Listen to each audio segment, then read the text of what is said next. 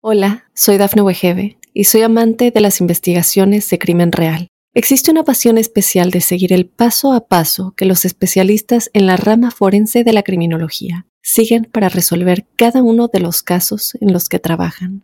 Si tú, como yo, eres una de las personas que encuentran fascinante escuchar este tipo de investigaciones, te invito a escuchar el podcast Trazos Criminales con la experta en perfilación criminal, Laura Quiñones Orquiza en tu plataforma de audio favorita.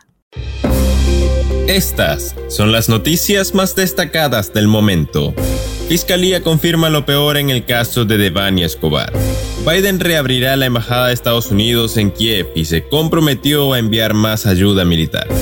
Elon Musk y Twitter se acercan a un acuerdo para la compra de la red social. Descubren un laboratorio de drogas en una habitación de hotel en Florida.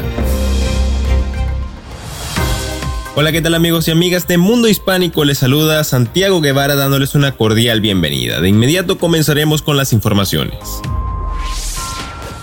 La Fiscalía Especializada en Feminicidios y Delitos contra las Mujeres investiga como feminicidio el caso de la joven estudiante de Derecho Devani Susana Escobar Basaldúa, quien desapareció el pasado 9 de abril. La entidad pública autónoma de Procuración de Justicia agregó que han continuado exhaustivos actos interdisciplinarios de investigación criminalística, científica pericial, operativa y de campo, observando la aplicación y cumplimiento de modelos de actuación con perspectiva de género.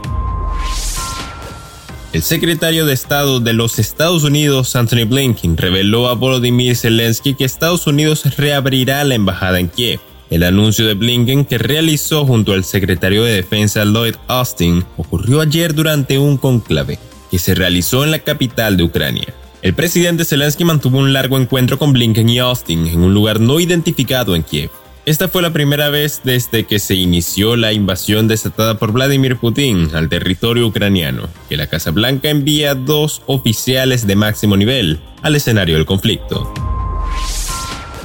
El directorio de Twitter y el CEO de Tesla, Elon Musk, negociaron hasta la madrugada del lunes su oferta para comprar la plataforma de redes sociales. Informó The New York Times. Musk dijo la semana pasada que habían obtenido 46.500 millones de dólares en financiamiento para comprar Twitter, presionando al directorio de la compañía para que negociara un acuerdo. Según Bloomberg, el acuerdo podría alcanzarse en la jornada de hoy.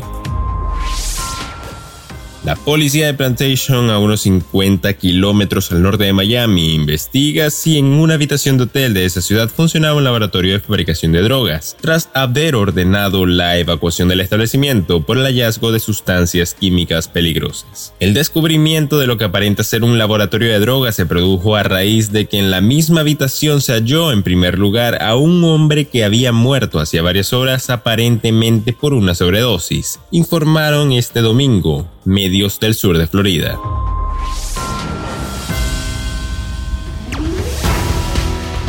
Y bien amigos, de esta forma ponemos punto final a esta emisión de Mundo Now. Es informado Santiago Guevara recordándoles que en Mundo Hispánico estamos a tan solo un clic de la información.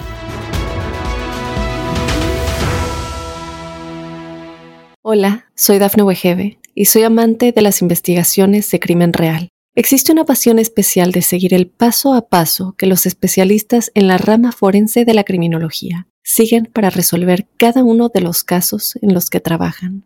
Si tú, como yo, eres una de las personas que encuentran fascinante escuchar este tipo de investigaciones, te invito a escuchar el podcast Trazos Criminales con la experta en perfilación criminal, Laura Quiñones Orquiza, en tu plataforma de audio favorita.